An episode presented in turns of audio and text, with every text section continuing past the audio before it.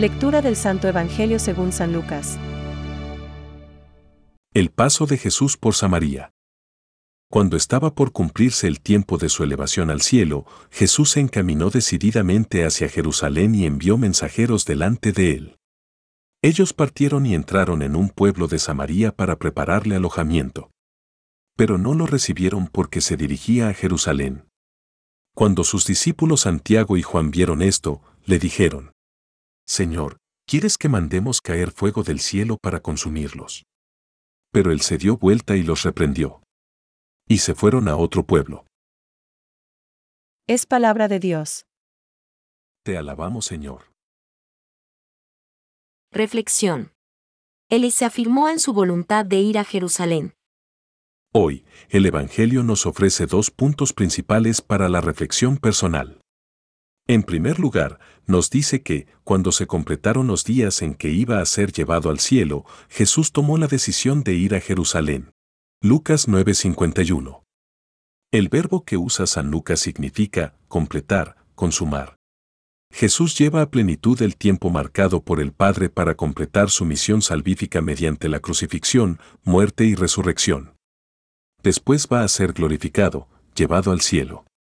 Ante esta perspectiva, Jesucristo tomó la decisión de subir a Jerusalén, es decir, la firme decisión de amar al Padre realizando su voluntad redentora. Jesús muere en la cruz diciendo, Todo está cumplido. Juan 19:30. El Señor ha vivido para cumplir la voluntad del Padre y ha mantenido esa actitud de fidelidad hasta la muerte. Así debemos vivir también nosotros aunque experimentemos en el camino hacia Dios la oposición o el rechazo, el desprecio o la marginación por ser fieles al Señor. Dice el Papa Francisco.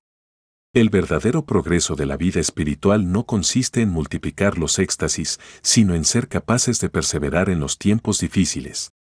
Camina, camina, camina. Si estás cansado, detente un poco y luego vuelve a caminar, con perseverancia. En segundo lugar, ante el rechazo de los samaritanos, Santiago y Juan quieren hacer descender fuego del cielo. Ver Lucas 9:54.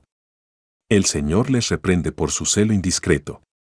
Debemos recordar la paciencia que Dios tiene con nosotros y ser pacientes con nuestros hermanos en su camino hacia Dios, aunque no respondan inmediatamente a su gracia. Dios quiere que todos los hombres se salven y ha entregado a su Hijo único en la cruz por todos. Dios agota todas las posibilidades de acercarse a cada hombre y espera con paciencia divina el momento en el que cada corazón se abre a su misericordia. Pensamientos para el Evangelio de hoy. En nuestro tiempo, la esposa de Cristo prefiere usar la medicina de la misericordia y no empuñar las armas de la severidad. San Juan 23. Como deseo que los años por venir estén impregnados de misericordia para poder ir al encuentro de cada persona, llevando la bondad y la ternura de Dios. Francisco.